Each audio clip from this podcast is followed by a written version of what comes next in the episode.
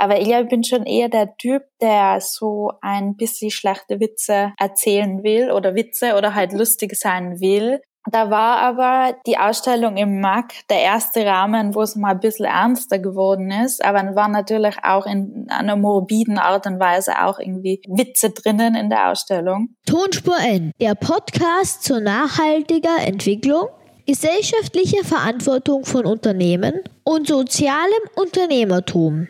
Gestaltet und präsentiert von Annemarie Harand und Roman Mesicek.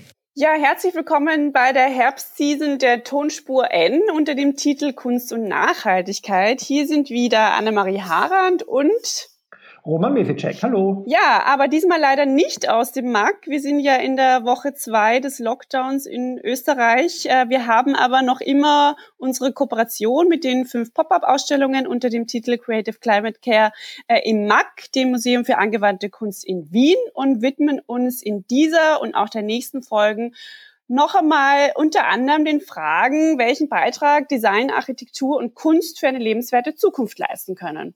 Und ähm, heute haben wir wieder eine Künstlerin zu Gast und wir freuen uns sehr, die Sophie Gogel. Und äh, die Sophie Gogel hatte ihre Ausstellung schon im Sommer, aber wir reden jetzt trotzdem drüber und freuen uns sehr. Hallo Sophie. Hallo, danke. Hallo, ja, und ich meine, auch wenn wir jetzt nicht im Kaminzimmer sitzen wie sonst, auch die Ausstellung kann man auch digital zumindest ein wenig nachsehen. Und das empfehlen wir ja auch immer, auf die Webseite der Künstlerin zu gehen oder auch auf die MAG-Seite und ein bisschen nachzuschauen, während wir plaudern und vielleicht auch ein bisschen durchzuscrollen, um ein bisschen ein Gefühl zu bekommen, worüber wir hier reden. Ja, Sophie, magst du dich vielleicht ein bisschen vorstellen? Äh, wer bist du? Woher kommst du? Ähm, an welchen Schwerpunkten arbeitest du vielleicht auch gerade in, deinen, in deiner Arbeit? Hallo, also ich bin die Sophie Google und ich komme aus Tirol. Das hört man auch in meiner Sprache. Ich hoffe, es ist verständlich. äh, ich bin so 28 und habe auf der Angewandten studiert, Malerei 2017 äh, abgeschlossen und seitdem male ich sehr viel weiter. Wobei im MAC die Ausstellung, über die ihr vorher gesprochen habt, ja den Schwerpunkt eher in der Installation beziehungsweise in der Objektkunst gehabt hat. Also jetzt nicht nur. Es ist nicht nur streng genommen Malerei, es ist vieles, würde ich so behaupten. Und äh, mein Interessensfeld ist auch sehr breit gefächert. Also würde ich jetzt mal so behaupten. also nicht nur Nachhaltigkeit, aber irgendwie alles äh, das Leben betreffend, wo natürlich Nachhaltigkeit oder Lebens, Lebensweisen, Lebensformen natürlich immer mit reinspielen, würde ich sagen. Also eher so. Ja, ich finde das spannend. Vielleicht reden wir dann eh auch noch ein bisschen über die, über die Bilder und so, weil die sind ja sehr eindrucksvoll, finde ich. Also, also die, für mich jetzt sozusagen, manche haben mich da, die ich jetzt nur auf der Webseite angeschaut habe, gleich ein bisschen betroffen. Aber bleiben wir mal bei der Ausstellung, bevor wir, ähm, bevor wir zu den Bildern kommen. Ähm, wie ist denn das so? Was, äh, wie war denn das im Markt, als die Ausstellung gelaufen ist? Was hat die Künstler, äh, die Künstler, die Künstlerin bist du, was hat die Besucherinnen und Besucher empfangen, wenn sie äh, die Galerie betreten haben? Ich glaube, die haben es lustig gefunden. So. Ich glaube, es ist schon, also die, das erste Mittel ist recht humorvoll, würde ich sagen. Also man sich gleich wiederfindet in dieser Flughafensituation, wo Menschen irgendwie fehlen. Und ich glaube, da muss man, also muss man, ich glaube, ich glaube, man hat ein bisschen geschmunzelt, wenn man jetzt lustig, ein bisschen lustig drauf ist, glaube ich. Das heißt, man ist ähm, so die Stufen runtergegangen und ähm, quasi ist sie in den Raum reingekommen. Was, ähm, was hat denn wirklich die Besucherin erwartet? Also was hat sie denn gesehen so auf den ersten Blick? Auf den ersten Blick war da ein, waren zwei Absperrbänder, die diesen Mittelpunkt des Raumes etwas eingetrichtert haben, ein bisschen begrenzt haben. Also die haben gleich mal den Blick geleitet. Und ich glaube, das Zweite, was so aufgefallen ist, äh, war ein Metalldetektorbogen, wo ich mir gar nicht sicher bin, ob man das versteht, weil das ist eines der Dinge aus dem Alltag, die man hundertmal gesehen hat oder also weniger oft, sehr oft gesehen hat und nie einen Begriff dafür braucht oder Begrifflichkeit. Und zwar sind es diese Metalldetektorbögen, äh, die man kurz bevor man zu den Gates geht im Flughafen nochmal äh, äh durch, durchlaufen muss und dann öfter seine Schuhe ausziehen muss oder seinen Schmuck ablegen muss. Und es ist ja auch immer ein lustiger Tanz, den man da zu bewältigen hat. Und dann, äh, so auf den zweiten Blick kann ich mir vorstellen, dass man ähm, dann die ganzen Gepäckstücke, die im Raum gestanden sind, wahrgenommen hat, so verteilt. Und unter die hat sich dann, es bedarf dann schon mehreren Blicken, äh, viele Objekte geschummelt und Bilder auch geschummelt. Also es wird dann schon viel, es sind dann schon viele Nippes und Kunstobjekte drinnen, aber ich glaube, zuallererst ist nochmal diese Flughafensituation aufgefallen. Das heißt, es geht ums Thema Reisen. Das kann ich jetzt schon mal verraten aus deinen ähm, Erklärungen und als Ableitung ähm, davon und vor allen Dingen einfach das, das Thema Reisen ähm, in Kombination mit den Problemen, dass das Ganze verursacht. Klammer auf, hat Klammer äh, zu. Stichwort Corona. Ja, ja, wobei ich glaube, ähm, es geht natürlich ums Reisen, aber ich glaube, der Arbeitstitel war viel mehr so Stillstand als Reisen im Speziellen. Also das Anti-Reisen praktisch, äh, aber natürlich mit den visuellen Hilfsmitteln äh, des Reisens. Äh, und die, ja, Reisen ist ein gesellschaftliches Phänomen, ist ein Akt das ist äh, Freude und Beruf und das ist halt eine Form des Transports, die sich in unseren Alltag und in unsere Welt eingeschlichen hat und die ja äh, bis, bis jetzt Corona gar nicht wirklich still, also auch während Corona nicht wirklich stillgestanden hat, aber zum ersten Mal eine Erschütterung erfahren hat irgendwie. Oder halt, natürlich war da auch 9-11 und davor schon Sachen, die da passiert sind. Aber dieses äh, globale Stillstehen, äh, also ich meine, nach diesem 9-11 waren ja Sicherheitsstandards sind äh, überdacht worden und so weiter. Aber da ist es ja wirklich um den permanenten Stillstand gegangen, weil das Reisen eine ganz konkrete Gefahr gebracht hat, und zwar unsichtbare. Und äh, dieses Corona es geschafft hat, diesen Menschenverkehr einfach komplett zu stoppen. Und deswegen vielleicht der Stillstand.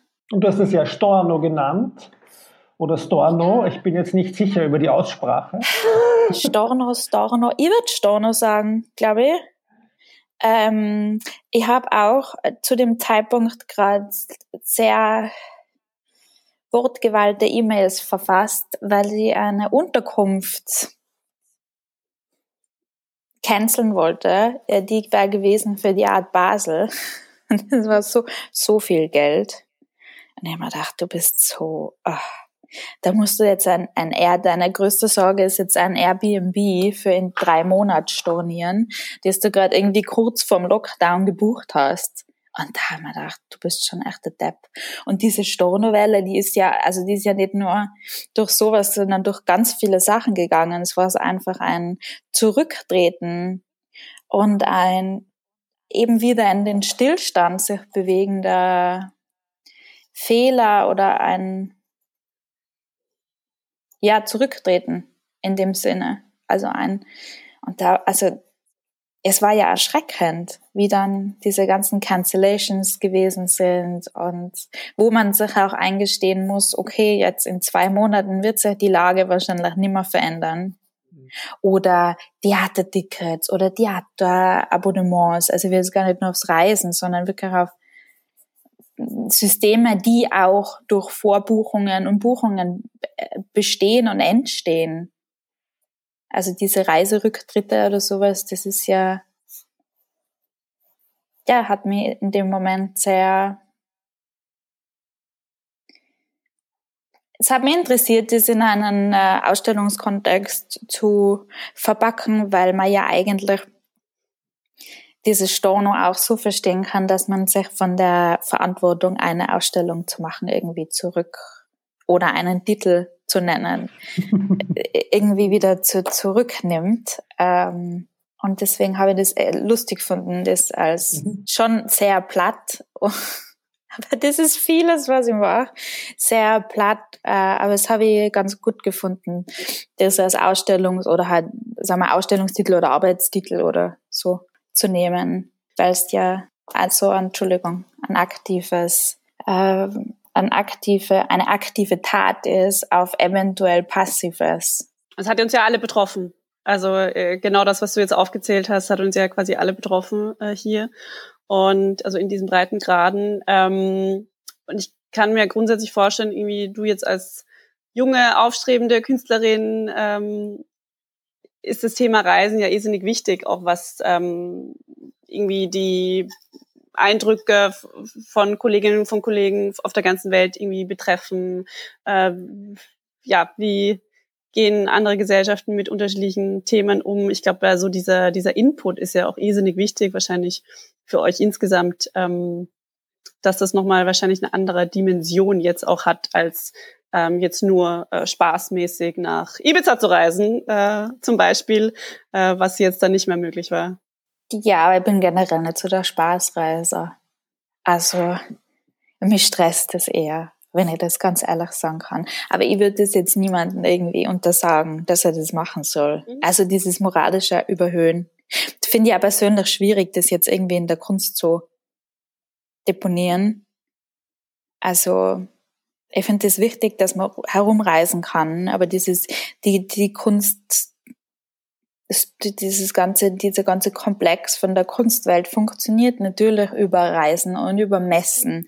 Also das ist ein ganz massiver Grundpfeiler von, von dem Bestehen von dieser Kunstwelt. Mhm. Weil aus dem Internet kaufen die Leute irgendwie nicht so gern Kunst. Das sind so fast schon so unmittelbare Impulskäufe, glaube ich. Mhm. Also wenn man jetzt wirklich von Business und, und, mhm. und Geld reden, von den unangenehmen Sachen, glaube ich, dass es fast, also, ja, es ist sehr wichtig geworden, das Internet, es ist sehr wichtig geworden. Wobei ich sagen muss, Ausstellungen, ich habe aber Ausstellungen gehabt in der Zeit, es war möglich. Das war irgendwie so eine Gruppe, die sich eh nur frei bewegt hat, mit, mit genügend äh, Tests und äh, die natürlich wahnsinnig teuer sind und sehr schwer zugänglich, weil man wahnsinnig viel recherchieren muss, bis man überhaupt mal einen Arzt findet, der das macht. Ähm, aber es war, ich bin auch selber gereist, das hat sich immer sehr schlimm angefühlt und ich war auch nie in Lokalitäten oder so, also immer outdoors. Äh, und es hat weiter funktioniert. Und mir ist dann natürlich, man hört dann auch Sachen und äh, es ist ja kein unwesentlicher Vertreiber dieser Krankheit oder Überträger der Krankheit ist die Kunstszene gewesen, wo man dann wieder gehört hat, Freunde haben sich dort und da angesteckt, wo sie auf dem und dem Dinner war, wo ich mir einmal denke, man, die Leute, die bei solchen Dinners sind, die sind ja nicht mehr die, die allerjüngsten, ist ja auch gefährlich, aber ich glaube, diese Gefahr, die man in diesen äh, Situationen gar nicht so wahrgenommen, glaube ich. Also mir ist schon vorgekommen, dass sich so Kunst etwas über das hinweggesetzt hat, über, also außer jetzt diesen ersten zwei Monaten ganz strengen Lockdown, wo wirklich gar nichts gegangen ist. Aber danach ist mir vorgekommen, die, die, dieser Schein, dass alles eh okay ist, da wurde es sehr hoch gehalten und, und versucht zumindest zu zelebrieren, meiner Meinung nach. Ich glaube auch, also der Sommer äh, 2020 war, hat schon wieder eine gewisse Normalität fast äh, versprochen in vielen Bereichen. Aber was glaubst du denn, haben die, die Besucherinnen dann mitgenommen? Äh, von deiner Ausstellung? Du hast schon gesagt, moralischer Zeigefinger liegt da nicht so, so interpretiere ich es mal. Aber was, und, und geschmunzelt haben es, aber was glaubst hat das vielleicht bewegt? Also deine Gedanken dazu kennen wir ja jetzt, aber in welche Richtung glaubst du, hat es die Besucherinnen und Besucher geführt? Eventuell sowas Boys-mäßiges, dass man aus, dass jeder, dass man aus alltäglichen Materialien so den, das zur Kunstbegriff erheben kann, glaube ich, vielleicht eventuell. Und ich weiß gar nicht, ob sie sich so viel mehr Das kann sicher sein. Also es ist ja so eine Sache, wenn man dann seine Freunde fragt, was sie davon halten. Da sagt da jetzt nicht jemand, vernichtet die jetzt nicht jemand mit, mit der Kritik. So. Ähm, aber ich glaube, es war so eine lustige Situation. Jemand hat mal auch gesagt, es hat mal wieder gut getan, in, in so einem flughafenartigen Gruppe zu sitzen, äh, was ich ganz lustig gefunden habe, weil ich, also gibt ja nichts, was ich mehr nicht mag, also Flughafen eigentlich. Ich glaube, ich kenne niemanden, der gern am Flughafen ist. Doch, anscheinend. Vielleicht aber auch erst seitdem es nicht mehr so geht. Genau. Stimmt, ja, weil ich bin auch, also sowieso nicht viel fliegen, aber äh, ich, durch das Corona, glaube ich, in Europa reist man besser mit dem Zug oder am besten mit dem Zug, weil dieses ganze Testen und Quarantäne ja natürlich sehr, sehr erschwert wird bei Zugverkehr und Gästen. Es geht ja fast gar nicht von der Kapazität her. Ähm, ja, das hat mir jemand gesagt, dass er sich gern, also dass das mal wieder gut getan hat, weil da waren ja auch Bänke, wo man sich hinsetzen hätte können, wenn man wollen würde und das hat mir jemand gesagt. Aber ich weiß nicht, ob jetzt da das jemand sieht und sich denkt, wow, ich muss jetzt mein, mein Reisen überdenken oder so. Es soll ja eher so dystopisch sein. Es soll ja fast so wie so, keine Ahnung, so eine, so ein Bühnenbild oder so. Ich habe ein bisschen so an Black Mirror gedacht, was ja mhm. irgendwie so ein bisschen mystisch oder so. Das finde ich lustig, dass du das sagst, weil das wird jetzt ich sozusagen, wollte ich sagen, also das, mein erster Eindruck, also ich kenne es jetzt natürlich nur von den Bildern, aber mein erster Eindruck war auch so, so eine Zukunftsvision, entweder wo die Menschen ausgestorben ist und man erwartet, dass jetzt gleich die Affen da durchs Bild äh, laufen oder so. Das, das, war so irgendwie mein erstes Bild. Aber ich, ich habe auch sehr viel Science Fiction gelesen und geschaut in meinem Leben. Wahrscheinlich liegt es daran. An das habe ich auch gedacht, aber, an den Planet der Affen, aber was auch nicht ja, so. Ein bisschen, gell? Und ja, aber auch so ein bisschen äh, Tomb Raider wegen diesen Lianen. Aber das sind so genau, Konnotationen, ja. die kann man eigentlich gar nicht beschreiben, warum er die hat. Ja, und insofern war das sozusagen mein Gedanke, aber natürlich, also ich meine, in dem Kontext, äh, in dem Kontext der Ausstellung glaube ich schon, oder würde ich vermuten, war natürlich auch mein Weiterdenken, war schon, dass man halt äh, angeregt wurde, oder ich jetzt in dem Fall, über Flug, Fliegen, Flugverkehr, Auswirkungen nachzudenken. Aber vermutlich macht das halt bei jeder Person was anderes. Ja? Annemarie, was hast du mitgenommen? Also ich habe mir gedacht, oder so der erste Impuls war, wo ich diese Koffer gesehen habe, so ähm, und vor allen Dingen einfach, weil ich jetzt quasi im letzten äh, Dreivierteljahr einfach keinen Koffer gebraucht habe. Ja, und ähm, ich, ich bin sonst auch viel unterwegs gewesen, ja. Und ähm, mehr oder weniger sicher einmal im Monat irgendwo gewesen. Und ähm, das heißt einfach quasi diese ganze Gadgets, die man ja ähm, einfach fürs Reisen braucht, unter anderem Koffer und ich weiß nicht was alles Zeugs, ähm, völlig irrelevant plötzlich geworden. Ja. Und das ähm, wenn man das irgendwie sich so, so durchdenkt, oder das, das hat es einfach bei mir ausgelöst, so ja, einfach was quasi, äh, wenn man einen Baustein so der Tätigkeiten im Leben rauslöst, was da eigentlich alles an Konsum und ich weiß nicht, was nochmal alles dranhängt, ja, was eigentlich unnötig geworden ist, auch dadurch. Ja. Genau. Ja, was ist denn so dein, dein persönlicher Zugang zu Nachhaltigkeits- und Umweltthemen? Wir haben schon von deinen ähm, angewandten Kolleginnen und Kollegen gehört, dass das bei euch an der Uni sehr, sehr wichtig war, dieses Thema immer, was natürlich super ist, ähm, einfach wenn es direkt schon in der Lehre abgeholt wird oder wenn, wenn ihr, wenn einfach junge Leute in der Lehre schon abgeholt werden. Ähm, aber gibt's irgendwas, äh, keine Ahnung, auch wo du sagst, das ist dir persönlich ganz wichtig, da achtest du drauf oder, oder wurdest du vielleicht auch schon äh, von klein auf von deinem Umfeld irgendwie für gewisse Themen sensibilisiert? Ja, also ich war ja total schockiert, wo ich nach Wien gezogen bin, dass kein Plastikmüll mehr gegeben hat. Und ich war so, dann war ich jahrelang Müllsünder, weil es die komplette Programmierung und Konditionierung der Kindheit äh, aus dem Gleichgewicht geworfen hat, dass man immer Plastik trennt. Ähm, Ich weiß nicht, ich glaube, ich bin mittlerweile etwas verdrossen, weil ich das Gefühl habe, dass dieses ganze Nachhaltigkeit so eingesetzt wird, nicht als Sensibilisierung, sondern eher als Optimierung. Der optimierte Bürger in einer, äh, weiß nicht, Gesellschaft. Und das ist so eben auch wieder mit der Moral und mit dem macht das und macht das.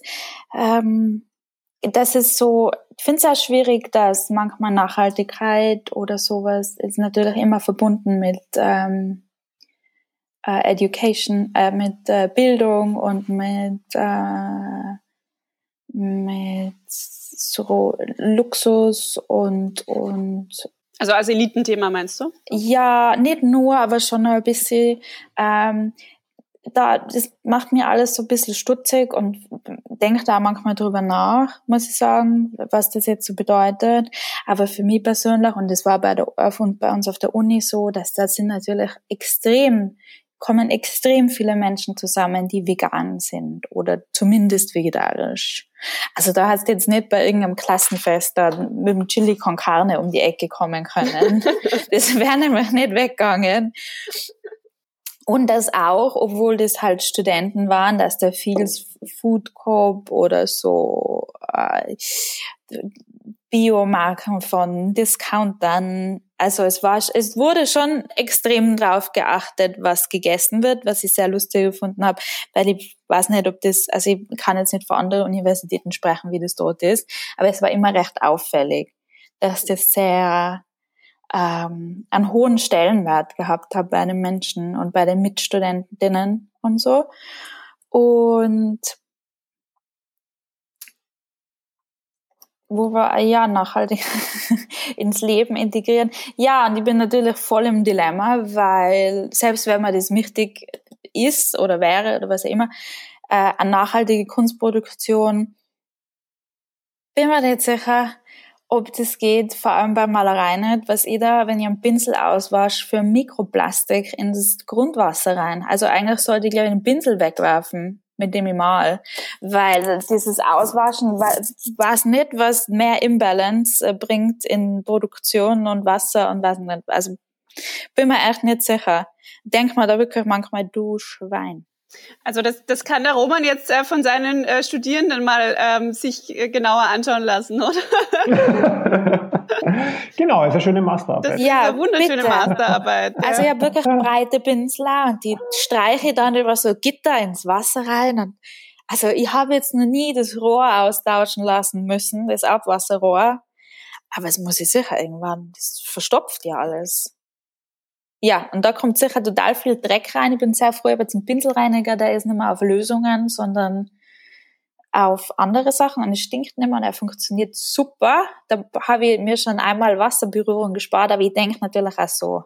Und wenn ich an nachhaltig denke und Bio, dann denke ich meistens an biodynamisch, an so ganzheitliche Systeme.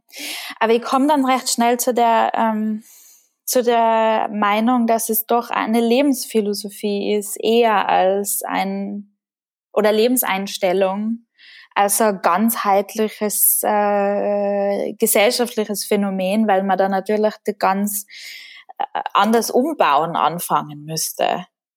Also ich glaube jetzt in dieser Wirtschaftsform, die wir haben und wie das alles schon einge eingeschmiert und ölt ist, dass man da ganz schwierig als Individuum dagegen ankämpfen kann. Und ich glaube, das ist sehr schnell sehr entmutigend und traurig macht, wenn man sich da wirklich drauf besinnt und die ganze Zeit sich denkt, das ist schlecht, das ist schlecht. Ich glaube, dass man das mit sich selber ganz gut verhandeln kann, indem man ein bisschen aufpasst und schaut und sich fragt, kann ich das oder will ich das persönlich vertreten? Also, dass man sich selber ein bisschen und nicht so die anderen, weil man, da redet man schon also ich verstehe total, dass man das nicht über alle Menschen drüber stülpen kann, aber selbst wenn man es gern machen wird, weil es ja natürlich immer Eigenverantwortlichkeit äh, voraussetzt und natürlich auch die ähm, finanziellen Mitteln und, und die Möglichkeit überhaupt das zu machen, glaube ich. Aber ich glaube auch, dass es im Design, was ja vorher im Intro besprochen wurde, äh, sehr viel äh, Möglichkeiten gibt, vor allem im städteplanerischen oder im Landschaftsarchitektur, ich hoffe, das ist jetzt nicht das gleiche Wort, das sind zwei verschiedene Worte für die gleiche Sache. Aber ich glaube, dass man da sehr viel verändern kann oder besser lebenswerter machen kann. Da glaube ich durchaus. Bei Kunst bin ich aber nicht so sicher, weil da muss man immer drüber reden. Das war jetzt wahnsinnige schöne Möglichkeit, die Sachen im Mac zu zeigen. Aber das ist ja nicht gang und gäbe, dass du in Institutionen zu so einem Thema Ausstellungen machen kannst, sondern es muss ja immer fragen, wen, für wen machst du die Sachen oder von wem werden die ausgestellt oder äh, gekauft. Und da kommt man so ins nächste Dilemma, dass man ja natürlich sich immer fragt, wer ist da jetzt äh, das Publikum davon? Mhm. Also diese, diese Verknüpfung, die hast du ja am Anfang auch schon angesprochen, Wirtschaft und und Kunst. Ja. Und das wäre jetzt so ein bisschen auch meine Frage gewesen, du hast es eh schon vorweggenommen, wo du dann die Rolle der Kunst in diesem Nachhaltigkeitsdiskurs überhaupt siehst. Ja. Also ich meine, das ist jetzt schön, dass es das einmal da gibt und dann gibt es wahrscheinlich immer so, also, also Punkte wird es wahrscheinlich mehrere geben und an unterschiedlichen Museen oder Hochschulen. Aber Siehst, siehst du mehr als diese, diese unterschiedlichen kleinen, dieses Aufflackern oder siehst du da einen Trend? Äh, weil ich meine, wir haben es in der ersten Folge ja auch besprochen äh, mit der Kollegin aus dem Markt, wo, wo man sagt, okay, das Markt setzt auf das Thema auch breiter und größer. Ähm, ist ja jetzt auch wieder nur ein Museum jetzt in Wien, bei ein paar andere schon ein bisschen nachziehen, aber ähm, wo, wo siehst du da dein Umfeld, in dem du unterwegs bist? Hm, das ist eine sehr gute Frage. Man will ja natürlich Menschen nicht zu nahe treten. Aber ich sehe jetzt in der praktischen Kunst und auch eher in den Kreisen, in denen ich mich bewege, dass das schon, ich würde nicht sagen, ein nostalgisches Festhalten an Parametern oder Formen ist, aber schon, die glauben schon, die glauben, sehr voll gemein, ich sag, mir kommt vor, man glaubt schon eher an die Kraft des uff, Aufheiternden von Kunstobjekten, dass man eventuell ein bisschen aus seinem Alltag entfliehen kann. ich hoffe, das ist jetzt irgendwie verständlich gesagt. Also nicht, dass man jetzt irgendwie Statistiken, was natürlich auch total wichtige Informations- und Aufklärungsarbeit ist. Aber ich glaube schon, ich bewege mich eher in so ein bisschen so Kunst als Aufheiterungsmöglichkeit oder Unterhaltungsmöglichkeit. Wo ich eher die Auftragsarbeit oder die Möglichkeit sehe, Menschen zu erreichen, und über Sachen klarer und, und radikaler zu sprechen, glaube ich, ist, äh, ist für mich Literatur oder Bücher. Also da liest er sehr viele verschiedene Sachen über verschiedene Themen und mir kommt vor, da liest ich schon lieber radikale Sachen als jetzt irgendwie jetzt weiß ich nicht, was ich als Gegenbeispiel sagen soll, aber halt so, mir kommt vor, dieses Aufrütteln, Wachrütteln, unangenehme Themen ansprechen, sehe ich persönlich lieber in Büchern oder in Filmen oder in Theatern, Theaterstücken, ähm, wohingegen ich bei der Kunst sehr vorsichtig bin mit, äh, also ich, prinzipiell kann Kunst hat alle Möglichkeiten, die es so gibt, aber da bin ich eher vorsichtig in der Rolle, die sie einnehmen soll oder kann. Vor allem, weil ich, ich meine, was soll ich sagen, ich mal auch gern irgendwie doofe Sachen, die lustig sind, als jetzt total schlimme Sachen oder total ähm, verzweifelnde Sachen oder unangenehme Sachen. Weil ich glaube schon, dass sie, also ich rede jetzt von Malerei und im Speziellen in der Malerei, die ich mache, dass das schon ein durchaus ein äh, fast ein Möbel ist in einem häuslichen oder räumlichen Umfeld, mit dem man auch irgendwie leben soll oder mit dem, das man irgendwie so bei sich oder mit dem man irgendwie sein soll, traue mir jetzt fast sagen, dass meine Arbeit in die Richtung geht. Und da will ich irgendwie schon das Recht haben, dass ich einmal irgendwas mache, was nicht so tief, tief einschneidend, äh, zer, zerrüttelnd, aufweckend ist. Also das habe ich lieber in Büchern, weil da habe ich die Möglichkeit, dass ich das wieder oder weggebe oder so. Ich finde, das ist ein guter Gedanke, der mir so noch gar nicht gekommen ist, nämlich auch der Unterschied der unterschiedlichen Kunst sozusagen Ausformungen, ich sage das jetzt einmal so, weil deine Ausstellung ist etwas, das ist temporär und da ist die Dystopie auch okay. Also jetzt einmal flapsig gesprochen, aber wenn ich mir jetzt in meiner Wohnung die Dystopie an die Wand hänge, da bin ich wirklich nicht sicher, ob ich das machen würde. Dann will ich sie auch lieber wieder wegklappen. Ja. Und ich meine, also ich finde jetzt auch noch, also auch bei deinen Bildern, äh, die, die verbreiten ja, finde ich, oder für mich, für mich auch eine gewisse, also vielleicht nicht alle, aber die, die ich so gesehen habe, manche eine gewisse Fröhlichkeit oder auch so ein bisschen eine Leichtigkeit, auch mit diesen Alltagsgegenständen. Also ich bin da gleich IKEA 2 aus 2017, habe ich jetzt da gesehen auf der Webseite. Das spricht, sowas spricht mich natürlich total an. Es ist aber auch total skurril irgendwie, finde ich. Ja. Aber es hat auch irgendwie so, also wie du sagst, also eigentlich, ich glaube, äh, man merkt ein bisschen an, wenn du sagst, du möchtest unterhalten, also das spiegelt sich, finde ich, auch in den Bildern ganz gut wieder. Und ich glaube, die Dystopien Wand, die will wahrscheinlich, wollen die wenigsten äh, sich dann äh, aufhängen. Ja, man, es ist schon auch eine Methode und eine Möglichkeit in seinem künstlerischen Vokabular, dass man das über unangenehme Sachen spielt. Das gibt's auch. Finde ja jetzt nicht, aber äh, ich finde jetzt nicht besser oder schlechter, es mhm. ist ganz legitim. Aber ich habe das natürlich auch erst lernen müssen, warum ich jetzt, jetzt so Sachen mal und warum nicht. Ich denke da nicht, zerbricht mir da nicht den ganzen Tag den Kopf. Aber ich, ich bin schon eher der Typ, der so ein bisschen schlechte Witze erzählen will oder Witze oder halt lustig sein will. Ähm, da war aber die Ausstellung im MAC der erste Rahmen, wo es mal ein bisschen ernster geworden ist, aber war natürlich auch in einer morbiden Art und Weise auch irgendwie äh, Witze drinnen in der Ausstellung.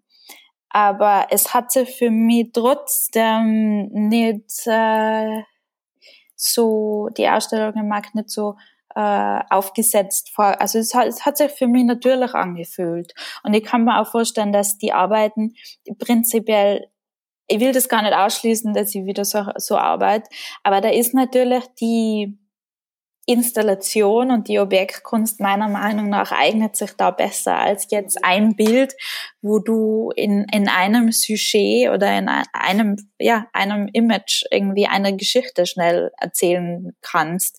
Ich glaube, ist schwierig, schwierig, schwieriger. Ich sage nicht, dass es nicht möglich ist. Ich glaube durchaus, dass es wichtig ist und richtig ist. Aber ja, eben in der Malerei, die also jetzt mache ich halt so viel und es ist für mich so eine äh, Beschäftigung, ein ganzer riesiger Zeitaufwand. Ähm, und ich glaube, das würde mich schon eher persönlich etwas ins Verderben stürzen, wenn, wenn ich mir diese Möglichkeit nicht offen hielte für die Leichtigkeit zwischendrin mal. Mhm. Ja, also da kann ich auch deinen Instagram-Channel auch nochmal empfehlen. Also ähm, da habe ich mich auch schon großartig amüsiert. Ähm, tolle Sachen, die du machst. Und ähm, ja, ich bin jetzt auch schon total gespannt, dich vielleicht auch die nächsten Jahre ein bisschen zu begleiten, wie es wie es bei dir weitergeht. Und ähm, ja, allen sei die Homepage auch nochmal ans Herz gelegt. Genau, also spannende, spannende Sachen, ja. Danke dir vielmals äh, fürs äh, Gespräch, Sophie. Danke vielmals, es hat mir sehr danke. Spaß gemacht.